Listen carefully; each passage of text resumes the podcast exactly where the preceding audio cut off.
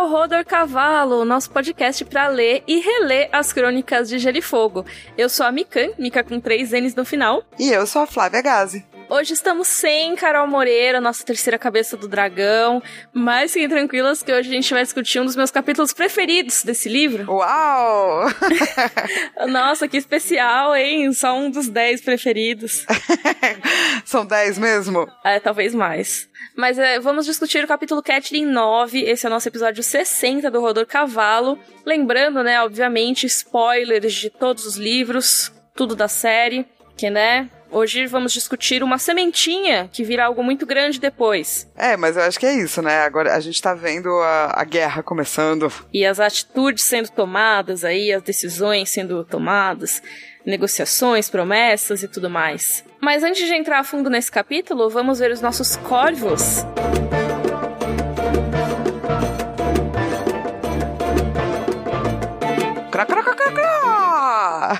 Hoje a Flávia vai ser, além dos corvos, também a leitora dos e-mails. Eu tô muito cheia de ziriguidum. Então, o Diogo Andrade mandou um e-mail pra gente falando sobre quem é você na quarentena. Ah, Que ele fez, é, ele fez um, um fio no Twitter dizendo quem é você na quarentena Game of Thrones version. amei. Então eu vou ler todos, tá?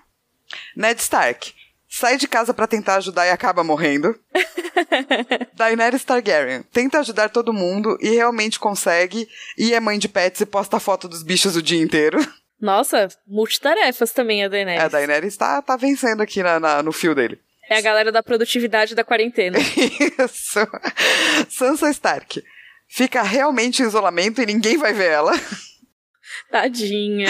Tadinha, mano. Tyrion Lannister. Posta texto motivacional no Twitter pra acalmar a galera e fica bêbado todo dia. É. Cersei Lannister. Fica bêbada todo dia e não tá nem aí pra mais nada. Jon Snow. Não faz nada, sai na rua, pega a corona, quase morre, mas não morre. Meu Deus! Arya Stark. Acha que pode acabar com o vírus sozinha, no murro. É isso. Olena Tyrell. Fica plena em casa e derrota o vírus xingando ele. é, Jorah Mormont. Sai pra rua pra proteger quem ele ama e acaba morrendo. Ai, meu Deus. Drogon queima geral, mas tem coração quentinho. Rei da Noite, o que é Covid-19 mesmo? Quem você seria? Eu seria totalmente 100% Tyrion Lannister. Posta texto motivacional no Twitter enquanto está bêbada em casa. Inclusive, acho que o Tyrion não postaria textos motivacionais, ele postaria os memes Sim, sobre o Covid. posta memes e é que eu não sou tão boa assim de postar memes. Mas se for texto motivacional e ficar bêbada, é assim que eu tô lidando com o Covid na minha casa. Próximo corvo. Cró, cró, cró, cró, cró. O próximo corvo é da Luana Marcante. E ela quer dizer, é, contar uma historinha. Ela morou Hum. na Irlanda por um ano e meio. Uau. E daí lá ela fez um Game of Thrones Tour na Irlanda do Norte. E foi na famosa Estrada do Rei. Ela até deixou umas Hum. fotos que ela podia postar no nosso grupo de Facebook, né? O Rodor Cavalo. Ah, legal, eu quero ver. Não é? Sim. Além disso, um amigo que morava com ela fez um papel de figurante em Game of Thrones e disse que morreu várias vezes em um único dia. Que legal! Que ele foi, tipo, de imaculado a, tipo, White Walker, assim, White. E que foi uma experiência Nossa. extraordinária. Deve ter sido muito legal mesmo. Pois e imagina é. que legal você, se você consegue se ver na, na série, né, nos episódios. Pô, eu fiquei pensando, Mi, se você tivesse que ser, tipo, uma figurante pra morrer, que cena você queria participar? Ahn, acho que eu ia querer participar da explosão do septo de Baylor. Do tipo, depois é, a Cersei com seu copinho de vinho e pá? Isso, ia me ver explodindo. Muito bom. Acho que essa é uma cena muito boa pra participar. E você? Eu queria participar de alguma cena que o dragão mata, entendeu? Pode ser ali no mais no final da temporada, que a Mas não ia ter o dragão pra você É ver. verdade, né? É melhor trocar, né? Tudo bem que não ia ter explosão pra eu explodir também. Mas você ia dizer, eu estava nessa explosão, mesmo que de mentira. É, não, acho que o, o dragão é tão válido quanto a explosão, porque os dois são efeitos especiais. Sei, eu seria tipo. É um caminhante branco que morre pro Tormund ou, ou algo assim, sabe? Sim. Ou tipo, pro Beric com a espada flamejante, pá. Acho que eu ia me divertir. Aliás, falando nisso, já que você mencionou essas três pessoas e não foi nada combinado, não foi mesmo. Não foi mesmo, porque eu não sei o que você vai dizer. eu quero fazer um merchan aqui da minha série de vídeos Autópsia Game of Thrones. Uh, eu vi que o primeiro tá e gostei lá muito. no canal. Gostou? Muito. Eva? Ai, que bom. Tô fazendo uma série de vídeos, para quem não soube, que falam sobre o final de Game of Thrones. Na verdade, falam sobre os problemas que rolaram em Game of Thrones que levaram ao final, que não agradou a maioria, né? Algumas pessoas gostaram, mas muitas reclamaram bastante, com razão, eu acho. E eu fiz esses vídeos pra desopilar um pouco, sabe? Discutir um pouquinho, lidar com esse luto. Um ano depois. Cara, mas eu achei que, assim, eu, eu vi só o primeiro, né? Porque Uhum. acho que você lançou o segundo ontem, no dia que a gente. Então eu não tive tempo de ver ainda. Na verdade, enquanto a gente tá gravando, vai sair o, o Isso. segundo episódio. Isso. Eu achei muito bom, muito bem editado, com várias fontes de referência. Me senti super representada, assim. Do tipo, sim. Ai, muito obrigada. Sim, Miriam, sim. Fiquei Não- muito feliz. Ó, não foi combinada essa conversa, tá? Ela tá Não. me elogiando espontaneamente. É verdade. Eu tô feliz.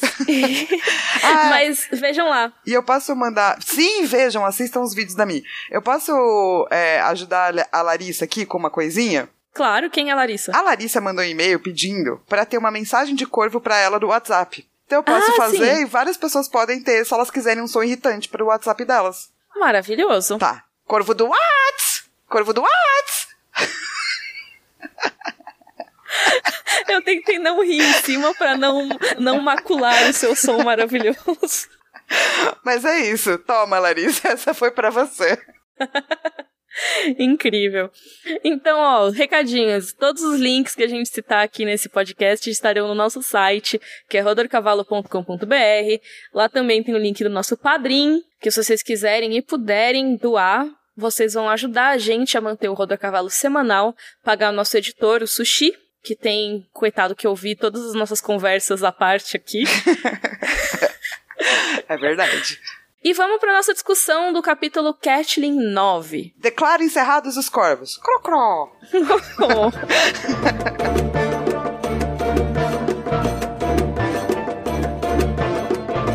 Começando aqui a nossa discussão do capítulo Catlin 9. Carol não está aqui, então, portanto, Flávia, sinopse, por favor. O exército de Robb Stark chega às Gêmeas, castelo da Casa Frey. Para atravessar, é preciso antes convencer o Lord Walder Frey e Catelyn se oferece para a negociação.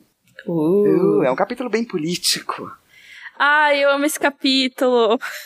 Cara, eu super te entendo, porque é um capítulo que explica muita coisa que vai ser muito importante. É, é um dos capítulos mais importantes do livro, eu acho. Pelo menos pro, pro núcleo do Rob, assim. E pro futuro. É um momento bem assim, pra cravar, sabe? As coisas que vão acontecer na Guerra dos Cinco Reis, que ainda não é a Guerra dos Cinco Reis, mas vai se tornar. E também é um capítulo que mostra como a Catelyn vai assumir esse papel de mediadora, né? De negociadora, que é algo que ela vai fazer muito daqui pra frente. Sim, que é uma coisa que a gente não vê muito na série. A gente vê só um tiquinho. É, nos livros é muito mais. A gente já tinha visto ela como conselheira do Rob no capítulo anterior, né? E agora ela vai realmente negociar, ela vai falar pelo Rob em alguns momentos. Mas vamos começar falando da ambientação desse capítulo. O que são as gêmeas, né? Isso. Como sempre nos capítulos da Catelyn, a geografia de Westeros se destaca, é muito importante. Então, se vocês quiserem e acharem legal, abram aí o mapa de Westeros para vocês acharem as gêmeas. Elas ficam do lado do ramo verde do Rio Tridente. Vamos criar um momento geografia. Mas então, ó, a gente tá bem naquela parte que o mapa de Westeros fica estreitinho, que é logo ao sul do Gargalo. Então você tem ali o ramo verde, que vai descendo, descendo, descendo, aí se encontra com o ramo azul e com o ramo vermelho, e isso tudo forma o Rio Tridente, que é o maior rio ali da região das terras fluviais. O Rob chegou agora nas Gêmeas, que são essas fortalezas que ficam dos dois lados desse rio chamado Ramo Verde. É, se você reparar, é quase como se elas dissessem que ali acaba o norte, né? É, Porque fica tão estreitinho e depois abre de novo um pedaço de terra, assim. É verdade. As gêmeas ainda são na região das terras fluviais, mas de lá pra cima já é praticamente norte tudo. É, então, Tem- eu sempre a- achei a isso parte interessante, dos- assim. Tem a parte dos Reed ali, né, que é aquela região que a gente tinha visto, que é Fosso Kaelin e tal. Aquela parte do Gargalo já é considerada norte. É, então, é como se você tivesse um lugar do mapa onde você definisse por que, que também é tão difícil chegar no norte, né? Porque você só tem aquele pedacinho de terra para passar. Mas, por outro lado, também é muito difícil sair do norte e chegar no sul. Sim. E é, o Rob ele poderia descer pela Estrada do Rei, que ela cruzaria esses rios mais para baixo, né? Quando já é o próprio Rio Tridente mesmo, ali naquela região do Castelo Derry. Então, ó, se você seguir assim para o sul, você vai ver quando os três rios se encontram, né? Aí tem o Rio Tridente, e aí tem aquela estalagem da encruzilhada, que a gente sempre fala aqui na, no podcast. Lá é muito perto da Val Rubi, que é uma travessia do Rio Tridente. Só que o Rob vai dividir o exército dele. A gente já explicou direitinho esse plano no capítulo Catlin 8. Então não vou entrar em muitos detalhes aqui para não ficar também gigante esse podcast. Mas uma parte do exército dele vai descer pela Estrada do Rei e vai cruzar ali na Val Rubi, perto da estalagem da Encruzilhada, e a outra parte do exército vai se desmembrar ali, vai sair dessa parte principal e vai atravessar o Ramo Verde pelas Gêmeas. E como que atravessa, né? Porque esse castelo, na verdade, é uma ponte gigante que passa por cima desse rio. Então você tem duas fortalezas idênticas, uma de cada lado, e no meio delas tem essa ponte de pedra, que permite que duas carroças passem lado a lado. Então, se for pensar, não é uma ponte muito larga. Mas se você for pensar, né, ah, é ponte pequena e tal, os Frey demoraram três gerações para construir essa ponte. Então, realmente, apesar de ser pequena, ela é uma ponte muito importante, né? Que demorou para ser feita e tal, tudo bem. E essa família, Frey, a gente já vai falar mais sobre ela, enriqueceu cobrando pedágio ou favores de quem queria atravessar o rio. Nesse ponto é muito esperto, assim, né? No sentido de que, entre aspas, é bom ser um Frey, saca? Porque você Sim. pode ganhar sua vida aí cobrando pedágio. É, e pensa, cada comerciante que for passar, cada exército que for passar, todo mundo tem que pagar um pedágiozinho ali. Sim, então é do tipo fácil também de, de enriquecer, né? Com certeza. E os Frey enriqueceram com isso.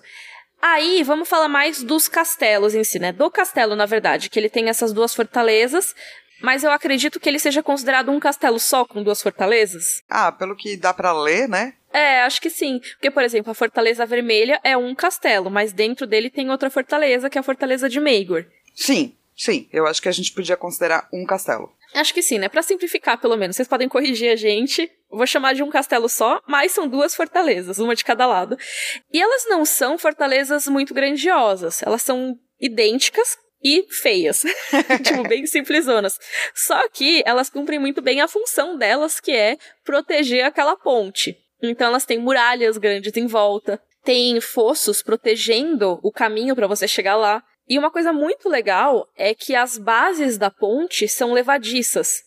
Ou seja, para você atravessar a ponte para outro lado do rio, você precisa que alguém no castelo complete a ponte para você poder passar. Muito esperto.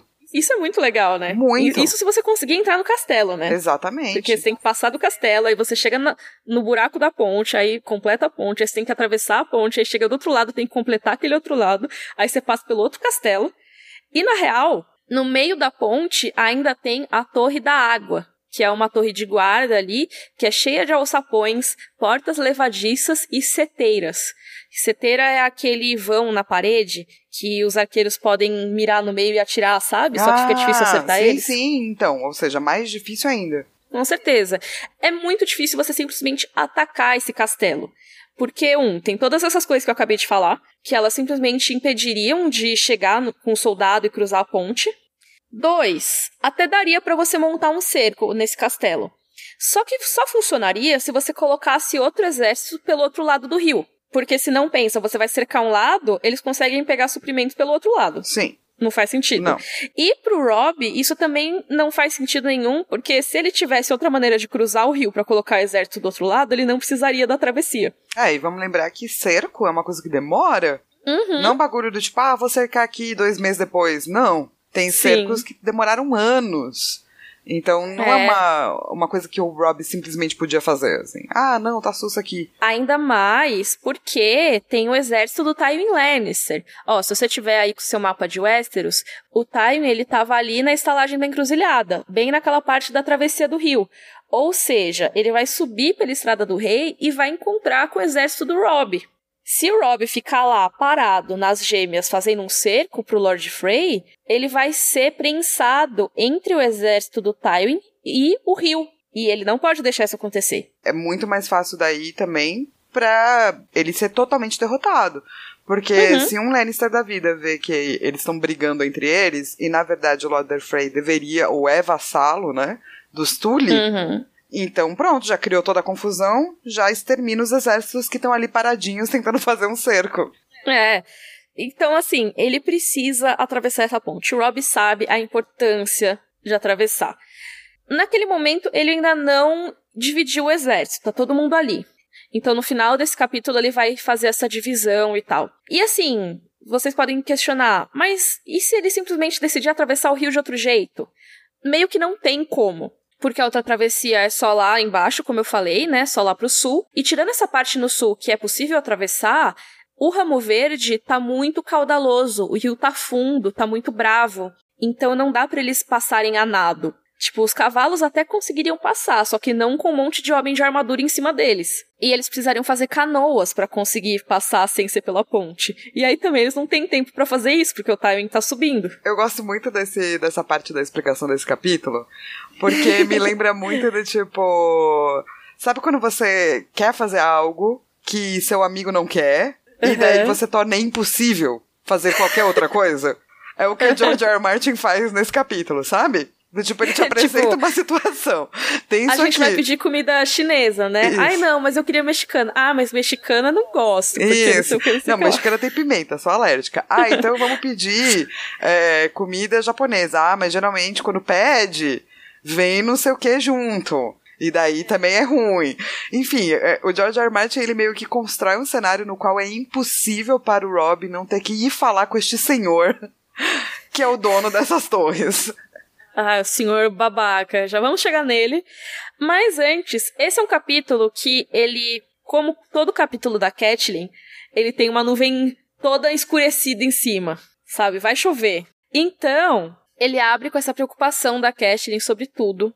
Tem os medos dela, ela tem medo do pai dela, que ela acha que o pai tá morrendo, mas ela não sabe nada, nenhuma notícia do pai. Ela teme pelo Edmure, que tá enfrentando os Lannisters.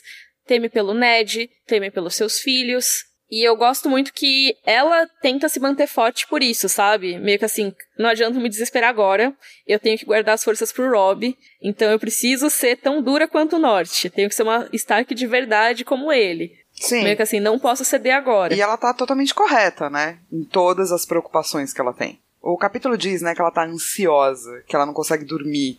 E se você tivesse com, tipo, a tua família inteira presa, perdida, eu acho que você estaria igual, sabe? Com certeza.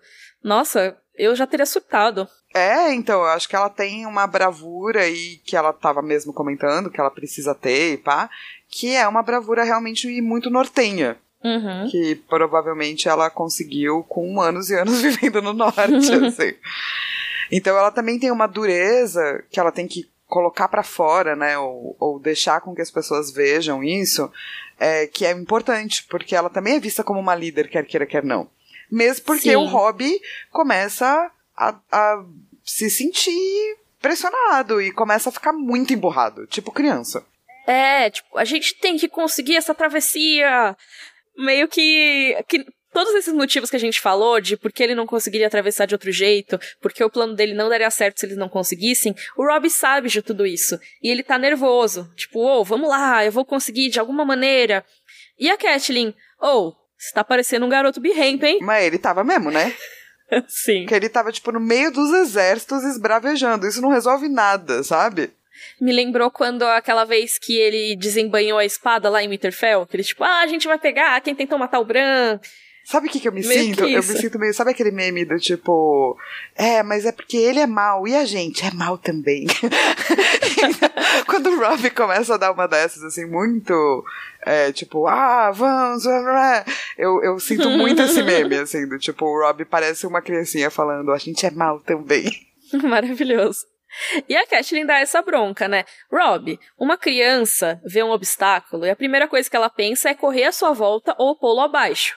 Um senhor tende a aprender que, por vezes, as palavras são capazes de alcançar o que as espadas não são. Olha só que tipo... mulher sensata e maravilhosa.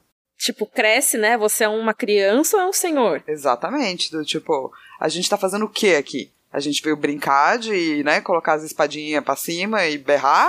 ou a gente veio, né, a gente tem preocupações muito maiores e problemas muito maiores. Eu gosto muito da Catelyn nesse capítulo. Ah, sim. E outra citação, eu anotei muitas citações nesse capítulo porque. Não, essa segunda citação que você colocou eu amo de paixão. Ai, porque é muito representativa do que é a Catelyn, sabe? Que ela tá pensando consigo mesma. Ela primeiro deixou o Rob lá, né, refletindo sobre o que ela tinha falado. fica aí, criança. E ela fica pensando que ele tá muito parecido com o Ned, ele age muito parecido com ele e tal, mas ela pensa: ensinou-lhe sabedoria como lhe ensinou valor, Ned? Ensinou-lhe a ajoelhar-se? Os cemitérios dos Sete Reinos estavam cheios de homens corajosos que nunca aprenderam essa lição. Certa. Sandálias da humildade, né? Certo. Precisa. Não, e é isso, não importa o senhor da onde é que você é, você tem que aprender a se ajoelhar. Do tipo, quando chegou lá a galera do Aegon, conquistador, com um bando de dragão. O Uhum. que, que você faz? Você fala, claro? Sim, senhor. É. Que é exatamente o que o Rei do Norte fez naquela época, né? Exato, porque ele vai o quê? Colocar todo mundo que tá vivendo na, na seara dele ali em risco, porque ele não quer se ajoelhar, sabe? Ele acha Uhum. feio? Não pode. Tem uma hora que você tem que pensar no seu povo também, né? Com certeza. E o Robbie precisa ter essa maturidade, que ela tá na dúvida ainda se ele vai ter ou não. A gente vê no final do capítulo que acho que ele conseguiu essa maturidade, né? É, a gente vê Ele que entendeu. ele quer. Tipo, Uhum. ele entendeu o que, que ele precisa fazer, assim. Sim. Mas como essa questão de ajoelhar-se, quando é adequado ou não e tal, muito do papel da Catelyn daqui pra frente vai ser isso, vai ser estabelecer acordos, vai ser fazer negociações, ou ao menos tentando estabelecer negociações, né? Tipo, quando ela media o encontro do Renly e do Stannis no segundo livro, que eu acho um momento ótimo. Sim. E aqui, nesse momento, ela entende que eles precisam dar uma taxa pro Walder Frey, né? Pagar o pedágio. Mas qual seria o preço pra deixar passar o exército do Robb? O que que ele quer? É, então, porque, Eles precisam descobrir. porque primeiro a galera falou, vai lá, Rob. Só que não dá pra ele ir, porque, um, se ele entra lá e resolvem que vão aprisionar ele, tá fácil. Uhum. E daí tava todo mundo, ah, então entra todo mundo. É ou, todo o ou traz o Walder Frey aqui fora pra falar na nossa frente. e daí, tipo, a- o, o Stevnon Frey, né, que é o filho mais velho do Walder Frey, tava já no meio pensando, tipo, mano, não, né, cara? Por que, que eles É, vão abandonar o local deles de é, mini superioridade, né? É, e eles sabem que o Robb precisa daquilo, e se eles quiserem, eles podem simplesmente, tá bom, então tchau.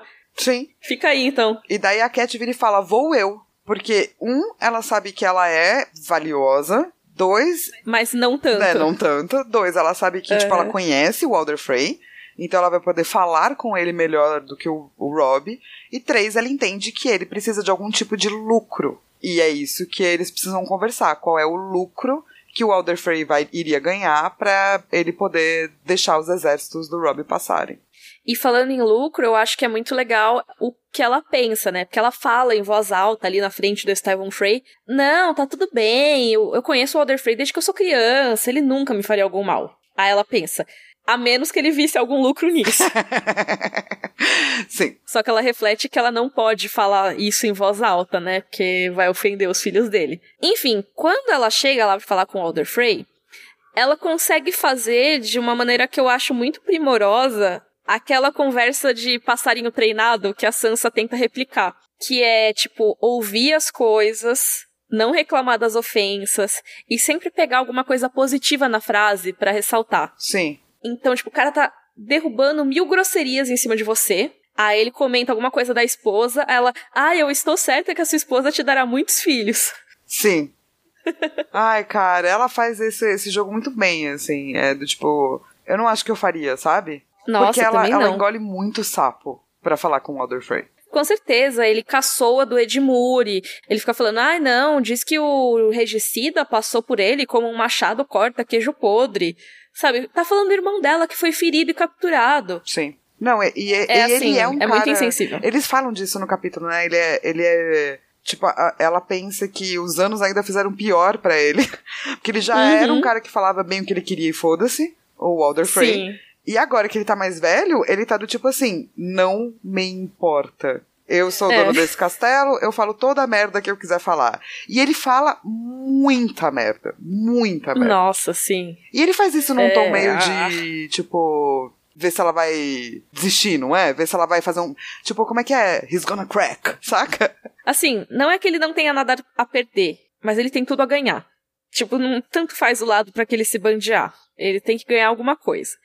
Então, ele não tem por que respeitá-la sabe? Meio que assim, ah, dane-se. Eu tô aqui, você que precisa do meu castelo. Então você que se vire aí para me agradar. É, e eu acho que ele também tem essa coisa de, além de ele achar que ele é muito mais do que ele é, ele fica muito puto que as pessoas de Westeros não tratam a casa dele bem. Uhum. Então qualquer ponto que ele puder, tipo, sentar em cima, assim, dar uma pisadinha de leve, ele vai fazer. Sim. Aliás, vamos falar da Casa Frey, né? Que eu acho que é importante pra gente entender por que, que o Alder Frey é desse jeito. Sim. Os Frey são uma casa relativamente nova em Westeros. Tem 600 anos. E assim, 600 anos, nossa, eu imagino que na nossa vida aqui real, muitas, muitas famílias tenham muito menos que 600 Sim. anos. Só que para Westeros, 600 anos é fichinha para uma casa nobre. Porque se você comparar com umas famílias mais importantes, por exemplo, os Stark dizem que eles têm 8 mil anos, pelo menos. É muito tempo. É, então 600 anos é caçula. Então eles não têm todo aquele tradicionalismo, sabe? Toda aquela força do nome dos Frey. Ainda não tem. E eles se tornaram ricos cobrando o pedágio da ponte. Então também as casas meio que olham como algo que não é tão nobre assim, sabe? Porque, sabe o que, que é isso? É assim. Eu vou falar uma coisa horrível, tá? Das outras casas. Opa! Mas assim, sabe uhum. quando pessoas de classe média acham que elas são ricas? Hum. Mas pessoas nobres sempre vão destratar elas, porque elas sempre serão classe média. É isso, uhum. os Frey são classe média. As outras casas, uns Stark da vida com seus 8 mil anos, eles são nobres. Então uhum. sempre vai haver um certo grau de desdém. Uhum. Porque alguém de classe média nunca será rico. E se virar novo rico, nunca terá o título de nobreza. Perfeito. E é o que a gente vê em Westeros, assim como a gente conhece nas aulas de história que a nobreza encarava a burguesia com maus olhos, né? Tipo, apesar da, da nobreza, tá todo mundo falido. Sim. A burguesia tinha dinheiro, mas eles tinham o sangue, então eles encaravam com desdém. Mesma coisa que com os Frey, que são nobres, só que são uma casa muito menor que acabou crescendo com a grana e se tornou um dos maiores vassalos ali do, das terras fluviais. Eles são, nesse momento, os vassalos mais importantes das terras fluviais. Então, eles seriam os aliados mais importantes dos Tully. E mesmo assim, o roster Tully não dá muito um valor, assim, sabe? Não mantém tão por perto assim. É, mas daí nesse sentido é bem uma coisa nobreza burguesia, né? Ele vira e fala: tá, tá, tá, tá. Que bom que você trouxe seu dinheiro. Já te dei a gêmea, sabe? Tá ótimo. É, tipo, é. fique feliz porque eu não tirei de você. Sim, e a reputação do Alder Frey é ainda pior, porque as pessoas chamam ele de o atrasado que basicamente ele chega no final da batalha para ver quem tá é. ganhando e daí escolhe o lado que tá vencendo e fala: esse aqui é o lado que eu sempre gostei. É isso. A gente já falou mais a respeito disso no capítulo Catlin 8, então ouçam aquele capítulo antes de, desse aqui, porque eu acho que acrescenta muito. Mas basicamente o que a Flávia falou. Na rebelião do Robert, ele chegou no final da batalha e disse que iria apoiar os Tully, né? Mas nunca saberemos. Nunca saberemos. E agora ele estava meio que repetindo isso o Alder Frey reuniu 4 mil homens nas gêmeas. Para você ter noção, o exército do Robb tem uns 20 mil homens. Então, ele tem bastante gente em relação ao total ali. Só que esses homens não fizeram nada, eles estavam lá no castelo. Ele não foi ajudar o Edmure na luta contra os Lannister. Ele deixou os homens dele lá esperando. Ele ficou lá do tipo, vem aqui, se reúne, mas fica todo mundo quietinho esperando para ver o que, que vai acontecer. É. E a Catelyn comenta consigo mesma, né? Isso trazia o selo de Walder Frey. Conter-se, esperar, observar, não correr riscos, a menos que seja forçado a isso. Porque essa é a personalidade dele. Ele vai esperar e vai ver onde ele ganha mais. Ela fala também que ele tem a cautela de um velho e a ambição de um jovem. É ótima E nunca pecou pela frase. falta de astúcia. É ótima, né? Tipo, é a cautela de um velho e a ambição de um jovem. É isso. É uma descrição perfeita, assim. Ele tem o sonho de ser mais do que a casa dele é. E ele é velho pra caramba, né? Especialmente para naquela época. Naquele Sim. tempo, 90 anos era muitos anos. Nossa, com certeza.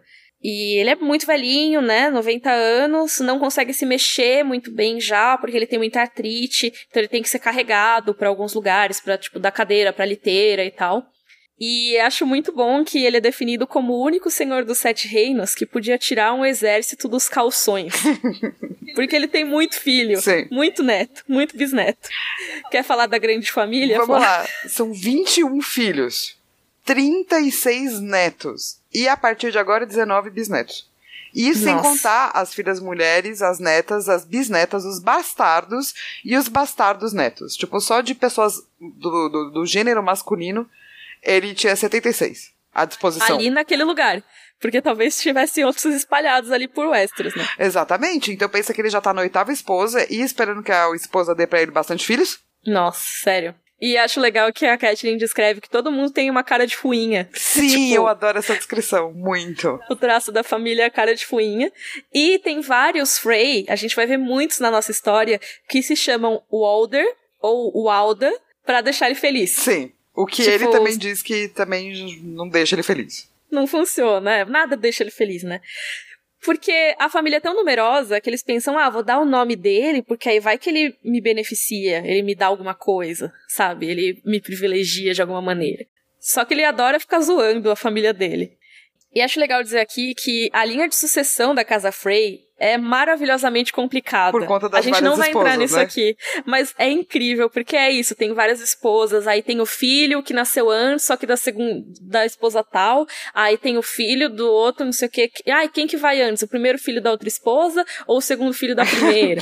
tipo, é, assim, não é exatamente isso, porque eu tô tirando da cabeça aqui, mas é muito confusa mesmo essa linha de sucessão. É muito legal ver depois as complicações disso tudo. Porque se você for pensar, ele tem 90 anos. Ele começou a ter filho muito cedo, como todo mundo em Westeros. Sim.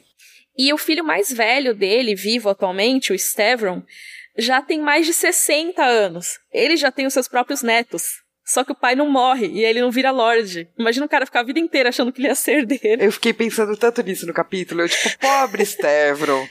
Achando Sim. que, tipo, o pai dele vai morrer, sabe? Tipo, seu pai nunca É. vai morrer. Nunca.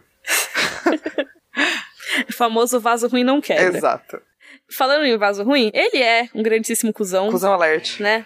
Como a gente já falou, ele não mede palavras. Ele fala coisas pra Catelyn tipo: Ah, sua família sempre se cagou pra mim, não negue, não minta, sabe que é verdade. Eu gosto que ele pelo menos fala a verdade, assim, sabe? Se, tipo, Sim. ele não é cortês, mas ele deixa muito claro o que ele quer. Tipo, ele não fica gastando tempo mesmo porque ele tem 90 anos. É isso. Então ele vira e fala assim, ó, não gosto de nada de vocês, vocês são todos uns malas, vocês nunca ligaram pra mim. O que eu quero é isso, isso, isso, isso. E ele já demonstra que ele guarda muito rancor. Ele lembra de todas as coisas que fizeram de errado com ele, ou que ele considera que são erradas. Então, por exemplo, ah, vocês não deixaram o Edmure casar com uma das minhas filhas. E Eu queria me livrar das filhas. então vocês não me permitiram isso. Vocês não vieram nos meus casamentos. Vocês me chamam de atrasado. A Lisa ficou ofendida quando eu ofereci pra criar o filho dela nas gêmeas. tipo, tem três parágrafos seguidos de reclamação dele. É muito maravilhoso esse capítulo. Ele é muito velho reclamão, assim, né? Tipo, Sim. agora eu posso, sabe? Que bom que você chegou até aqui. me lembrou muito a minha avó, cara, esse capítulo.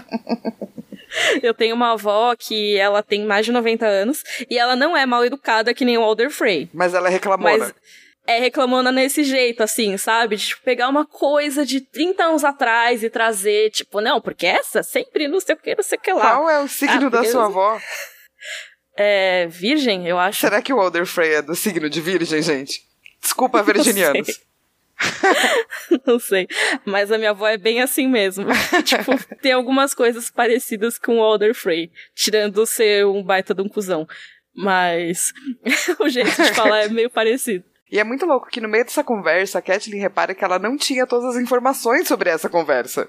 Tipo, a Lisa omitiu a decisão do John Arryn, né, o marido dela, tinha tomado essa decisão de mandar o filho deles pro Stannis, pra ser criado lá. E daí a Kathleen até checa com, com o Otherfrey, tipo, você tem certeza?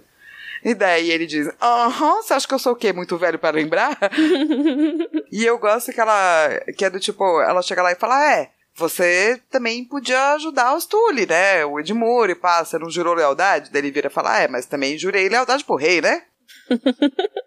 Só que assim, quando ele jurou lealdade, ele jurou pro Robert. E o Robert ainda não tinha morrido quando as terras fluviais começaram a ter treta com os Lannisters, né? É. Mas, é, de qualquer maneira, ele pegou a Catelyn ali. Sim. E a Catelyn, tipo, cara, se você quer tanto assim, então por que você não vai lá ajudar os Lannisters? Ele, ah, mas eu não quero ir pros Lannisters. O Tywin se acha. É, ele não me pediu nada. É, tipo, ele não me pediu ajuda, então pra que, que eu vou ajudar ele de livre e espontânea vontade? E a Catelyn, muito esperta, responde: então peço eu, entendeu? Quem tá pedindo ajuda aqui sou eu. É muito bom, ela não tem medo de se humilhar, assim, pedindo pro cara, sabe? Porque é isso, ele quer, no fundo, ele tá querendo confete. Sim. Então ela tá dando todo o confete que ele quer. Biscoito. É. Aí eu acho muito bom o trecho que a negociação realmente começa. Porque é depois de um monte de reclamação. Aí ele, ah, tá falando do John Arryn, e do Stannis, e do Tywin, não sei o quê. Ele, ah, mas enfim, é, vamos falar aqui. Você queria atravessar o rio, né? Aí ela, quero. Ele, pois bem, não pode.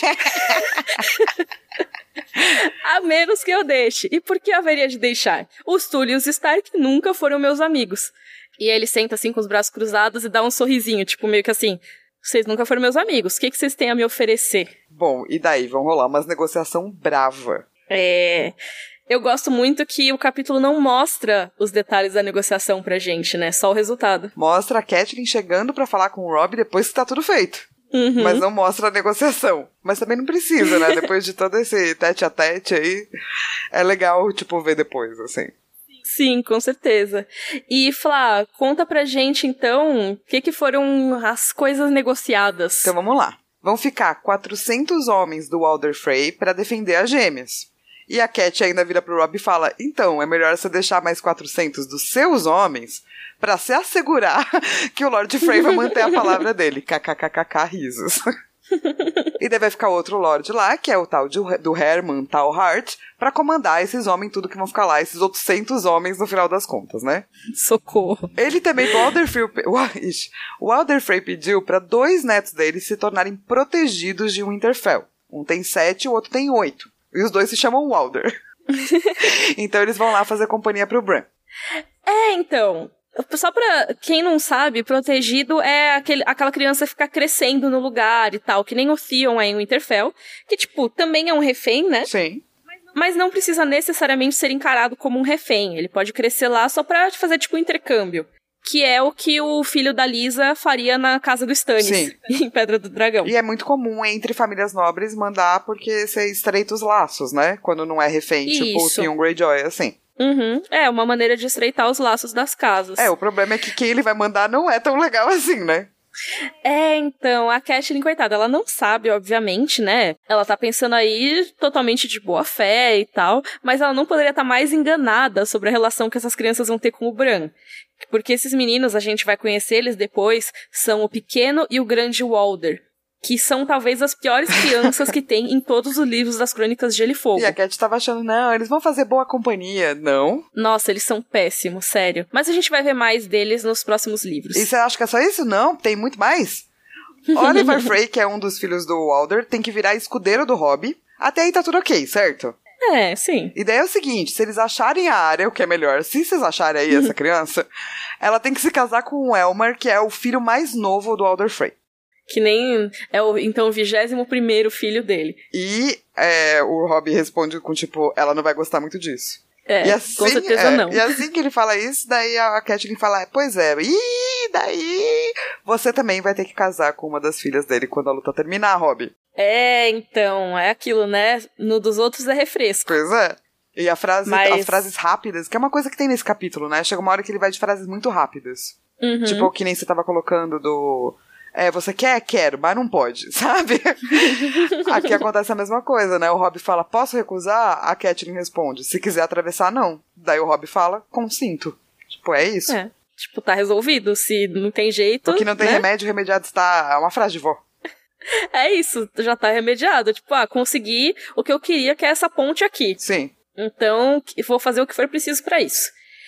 E, né, são sementes que o George R. Martin planta pra darem frutos lá na frente. Opa! Aqui a gente tem o início do casamento vermelho. Sim. Então, quando for rolar essa treta lá no terceiro livro, muito já tá aqui. A questão do Alder Frey ser orgulhoso, a questão dele guardar rancor e principalmente, mais do que ele guardar rancor, dele se vender pra quem paga mais. Porque se o Tywin não tivesse garantido pra ele mundos e fundos, prometido pelo menos, mundos e fundos, ele, ele não faria o que ele fez contra o Rob no terceiro livro. Sim. Dependeu disso de quem dá mais, sabe? O Rob já não tinha tanto a oferecer naquele ponto e também não tinha honrado a promessa. Que assim, eu acho que é o de menos nessa questão toda. Você acha? Eu acho que sim, porque, cara, ele depois remendou com o Edmure e tal. Você tá dizendo isso porque você não tem 40 filhos. Se tivesse 40 filhos, você ia estar tá bem preocupada com, com que esses filhos iam casar naquele tempo. Não, mas é que eu fico pensando que assim, o Alder Frey também não mantém as promessas dele, sabe? Sim. Então eu entendo que é aquela coisa de dois pesos, duas medidas, né? Quando é outra pessoa que te fere, você julga de outra maneira, né? Mas eu acho que realmente o que pesou mais pro casamento vermelho, além de, tipo, ele ter essa desculpa da quebra de votos do Rob, foi que o Tywin tava lá prometendo altas proteções, tava parecendo que ia dar certo se bandear pro lado dele. O Alder Frey, teoricamente, não dá ponto sem nó. Sim. Não, ele é safo, saca? É, uhum. E eu acho que o fato do, do Rob não ter honrado a promessa deixa ele mal na fita, entendeu? Uhum. Mais do que a promessa em si. E eu não acho que ele Sim. gosta de parecer que alguém tirou vantagem dele. É, isso com certeza. Ele é orgulhoso. É. Então ele teve a oportunidade de remendar o mal que foi feito para ele, né? O mal, nossa. Nossa, uau. Uma promessa quebrada. e também se dar bem com os Lannisters. Então ele, foi né, um... foi um combo. Uhum. Um combo de... O casamento vermelho foi um bom negócio para um ele. Um combo de poder. Mas por enquanto, vamos pro nosso momento Valar Morgulhos, já que ainda não chegamos no casamento vermelho. Vamos. Ninguém morreu. Nada, nada de, de mortes aconteceram, apenas prenúncios para mortes futuras. É isso. E agora o nosso momento livro versus série. Ainda estamos na primeira temporada, episódio 9! Mas a gente mudou Uhul. de episódio recentemente. Sim. Né? Essa é uma das primeiras cenas do episódio 9, inclusive. Bom, é, começa com eles abatendo os corvos que estão saindo das gêmeas, porque eles não querem deixar que o Alder Frey mande mensagens. O Theon chega a mencionar isso no livro mesmo. E o Theon também uhum. é, aparece falando que dá para atacar o castelo, já que eles têm cinco vezes o número de homens da galera que tá lá. Mas não é uma boa coisa, né? É, realmente. Já estão colocando o Theon meio como o que ele é mesmo, né? Metidinho. Eu não gosto dele, então eu posso falar. Muito metidinho. Tem uma mudança que eu odeio, que é a mudança que quem fala que não dá pra esperar nada do Alder Frey não é a Catelyn, mas é o grande John Amber. Que tipo, que, quem é você? Você é do norte. O que, que você tá falando dos caras das terras pluviais? Sim, quem manja desses povos é a Catelyn, né? É, e mesmo se ele manjasse, assim, eu acho muito emblemático as falas da Catelyn nos livros serem trazidas para outros personagens homens. Eu também. Ficou Eu sempre acho complicadíssimo Fico isso. Puto. Porque tira o papel dela de conselheira militar. A gente já falou isso em outros capítulos da Catelyn, mas esse aqui tem essa fala e também tem uma outra fala que é uma diferença sutil. As falas em si são mantidas, o texto é mantido, só que muda o contexto e muda quem fala. Então, ó, a Catelyn, ela fala aquilo de conhecer o Alder Frey desde criança, que ele nunca machucaria, e aí o grande John fala, a não ser que tivesse lucro. Nos livros, como a gente falou, a Catelyn, ela pensa no negócio do lucro, ela não fala, porque ela tá na frente dos filhos do Alder Frey, nesse momento. Só que na série, quando rola essa conversa, não tinha nenhum Frey presente ainda, era só entre eles. Então ficou parecendo que ela estava sendo ingênua, que ela estava falando com toda certeza que ela não seria machucada. E o grande John, não, querida, ele só ele vai te proteger, claro, mas se tiver algum lucro, como se ela não soubesse. É foda, né? Eu fico muito brava também. É, e a gente vai continuar reclamando toda vez que tiver. Porque... É, é, sutil, mas faz muita diferença. É sutil, mas quando você tá na série, você não tem bilhões de palavras, milhões de páginas. O que você tem são aquelas cenas. E tem muita gente, né, na série, muito personagem, muito núcleo. Então, quando você tira a palavra de alguém e põe na outra pessoa, isso depois vai ter repercussões muito maiores sempre. Porque você tá uhum. tirando aquele papel X daquela pessoa. Porque no, né, na, na, televisão, no cinema, a gente atribui papel muito mais rápido do que a gente faz na literatura. Então, uhum, vai tirando o papel da, da Catherine de uma pessoa sensata e vai deixando um papel meio do tipo, ah, sabe como ela é? Ela é mãe. é isso, é, ela faz tudo para proteger os filhos. Que legal.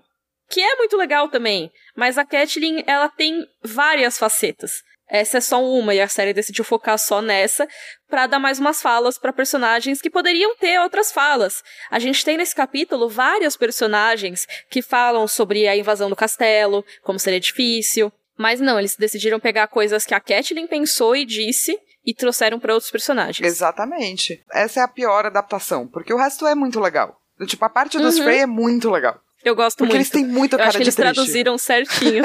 Sim. É tudo úmido, parece ali, sabe? Meio escuro. Ninguém tá feliz, ninguém tá gostando. O cara distrata todo mundo mesmo. Ele é um ator ótimo, assim, né? Porque você fica com um ódiozinho dele, assim, logo de cara. Uhum. Sim, com certeza. e essa parte com o Alder Frey, ela é bem parecida com o livro nas falas também. A única diferença talvez seja que o Alder Frey anda aqui, mas também não faz muita diferença. Sim. E aí depois tem outra cena nesse mesmo episódio que mostra a Catelyn contando pro Rob os termos. Por algum motivo eles mudam o nome do cara que a Arya tem que se casar. Em vez de Elmar, ele vira Waldron. Acho que é para continuar com o W, só, né? É, talvez, mas tanto faz, né? Tipo, é só um detalhe. E eu acho que eles acrescentaram um detalhe legal, porque eles falam das filhas que o Rob tem que casar. E a Rob pergunta: ah, você conseguiu dar uma olhada nas filhas dele? aí a Catherine, ah, eu vi, tem uma que talvez. E aí o Theon fica rachando o bico atrás. Sim, isso é muito, é muito engraçado mesmo, é uma boa adaptação. Você não vai falar do Chapeuzinho? Fala do Chapeuzinho, eu adoro tanto Chapeuzinho. Ah, é, que todos os Frey usam um Chapeuzinho. É porque tava, do, tipo, a família é bem parecida, né? E eu adoro que todo mundo usa esse Chapeuzinho feio. Eu ia falar, mano, é o melhor Chapeuzinho feio já feito, assim. Eu gosto muito do Chapeuzinho feio da galera, Frey. Ele é muito feio. É muito feio. Talvez esse retrato dos Frey seja o retrato mais como deveria ser um retrato medieval que tem. Sim. Tipo, todo mundo vivendo amontoado. Tudo bem, talvez vão me falar, não, Mikan, mas sua concepção de história medieval está errada. Provavelmente. Mas a ideia que eu tenho de história medieval não é, tipo, a galera no castelo em Porto Real. É, tipo, todo mundo amontoado, sujo. Com um chapeuzinho feio. com um chapeuzinho feio. E esse foi o momento Mikan falando besteiras históricas. E agora a gente vai para o momento Joffrey. Bring me his head. Tem algo que você não gosta? É, deixa eu ver, o que, que eu não gosto nesse capítulo? Não sei. Eu gosto muito desse capítulo. Tipo, o Alder Frey é muito babaca, mas eu acho legal a maneira que ele é babaca também. É isso, é aquele personagem que a gente ama odiar. Sim, porque ele é muito engraçado. E é, é foda porque é isso, né? Ele é engraçado. E a gente, assim como o Holster Tully, assim como todo mundo, não leva ele muito a sério. É verdade. E acho que é exatamente o que o George R. Martin queria da gente, que quando viesse o momento de, tipo, ele matar todo mundo, você fica, nossa, é mesmo, eu tinha que ter prestado mais atenção nesse cara, ele é traíra mesmo, né? Sim. Eu dei risada das falas dele e aí ele matou todo mundo. Então, a gente não tem um momento de Joffrey, é isso? Ai, é, será? Ah, eu, não, eu digo que eu gosto desse capítulo inteiro. É, eu gosto dele inteiro Até também. Até a reclamação e ele chamando a galera de cuzona eu gosto. Sim, é a melhor parte, talvez. então, já que falamos de melhor parte, vamos pro nosso momento Dracarys. Dracarys. Cara, momento Dracarys para mim é a, a troca rápida. Que é, quer atravessar o rio? Quero. Pois bem, não pode. Adoro. Me faz rir toda vez. Toda vez. É incrível. Eu não lembrava desse momento específico, então eu, nossa, eu gargalhei aqui lendo também. tipo, parece criança, Sim, né? Quer atravessar o rio? Quero. Pois bem, não pode. Já que eu não posso repetir esse momento, que é incrível, eu acho que eu vou colocar o monólogo do Alder Frey reclamando de todo mundo. Que é isso, ele só fica reclamando de todo mundo, os insultos dele são os melhores. É, momento Alder Frey agindo como a vó da Mika. eu vou ler o trecho que ele fala do Tywin, que não é o monólogo, mas é que o monólogo ia ficar muito grande. Mas a Catelyn, ah, então por que você não vai lá, então? A Ellie, Lord Tywin, o orgulhoso e magnífico, guardião do oeste, mão do rei, ah, que grande homem este é! Ele e seu ouro pra lá e pra cá, e leões pra cá e acolá. Aposto que se comer feijão demais solta peidos, tal como eu solto, mas nunca ouvirá admitir tal coisa. Ah, não, que tem ele para ser tão empolado? Só dois filhos, e um deles é um monstrinho retorcido. Se lhe der um filho meu por cada um dos dele, ainda terei vinte e meio quando todos os deles estiverem mortos. E aí ele soltou um cacarejo. Se Lord Tywin quiser a minha ajuda, bem pode pedi-la. É incrível, é ridículo É, é, de incrível. É, é muito maravilhoso. É porque poucas pessoas podem falar da realeza real, assim, sabe? E ele pode, né? É, Que ele não tá mais nem aí. Ele tá, tá velho e tá tranquilo na vida. é. Mas quero ver ele falar isso na cara do Tywin. Eu du- duvido, nunca. Mas quem falaria isso na cara do Tywin? Eu não, mas eu certamente pensaria, sabe? Olha esse bro Sim. todo empoladinho. É isso. e desconstruir um pouco, né, o Tywin com as costas retas, né, com o tanquinho que a gente viu no capítulo do Tyrion. É verdade, né? Você tem um outro Tywin Lannister agora. É, tem o Tywin que come feijões e solta peidos, como diz o Alder Frey. Ai, gente, é tão bobo e tão legal. Esse foi o nosso episódio 60 do Rodor Cavalo sobre o capítulo Catlin 9. Mandem seus e-mails, seus corvos para rodorcavalo.gmail.com e na sexta que vem a gente volta com a discussão do capítulo John 8. Então leiam até lá ou não, mas leiam. Rodor! Rodor!